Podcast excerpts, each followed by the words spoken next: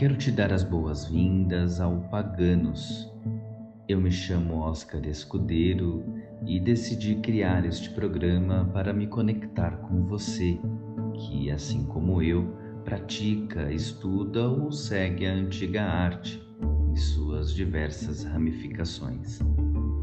Seja você um magista, mago, bruxa, xamã, alquimista ou uma pessoa em busca pelo autoconhecimento, espero que o conteúdo deste podcast possa lhe trazer, de alguma forma, um conforto neste momento desafiador que a humanidade está vivendo.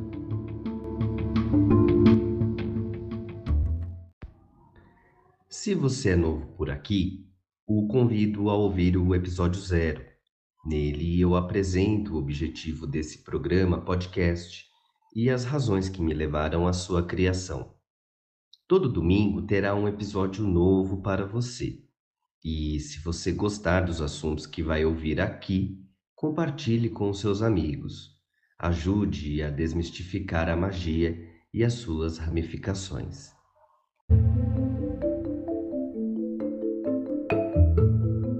Episódio de hoje: Nossa Casa em Paranapiacaba, ABB.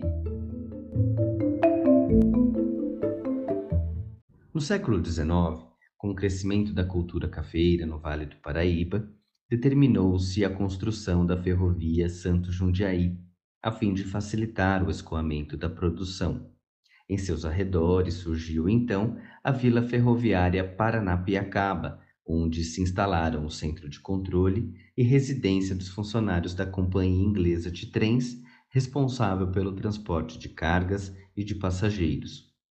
Construída pela São Paulo Rail para abrigar seus funcionários durante a concessão da estrada de ferro Santos Jundiaí, iniciada por volta de 1860.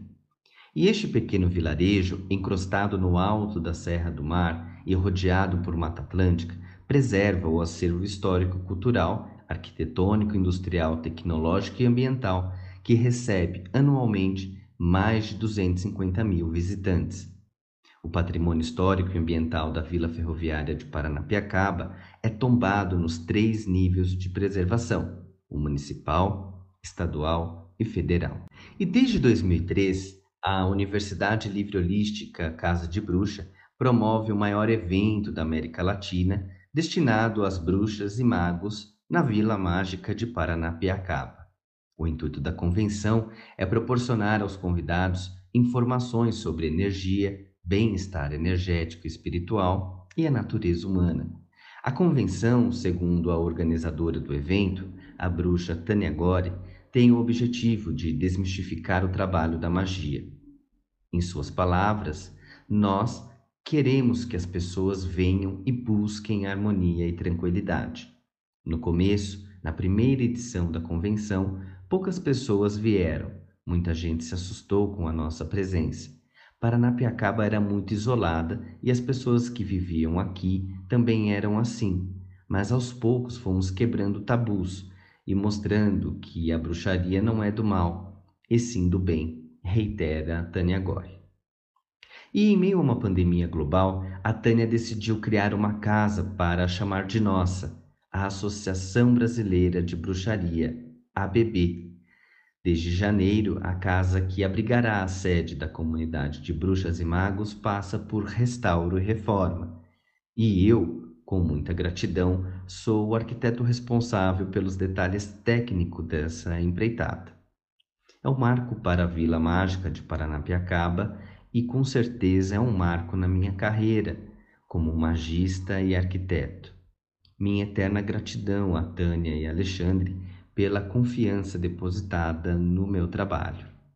Agora você tem uma casa para praticar magia e bruxaria, a poucos quilômetros do município de Santo André. Logo, ela estará pronta para nos receber de braços abertos. Ajude-nos a tornar esse sonho realidade. Há uma campanha aberta no Catarse para arrecadação de fundos para restauro da ABB. Nossa meta agora é passar dos 100% e chegar, quem sabe, nos 150% desta campanha. Eu sei melhor que ninguém o quão custoso é e está sendo o restauro dessa casa do século XIX. Faça parte desse sonho também. Até o próximo episódio.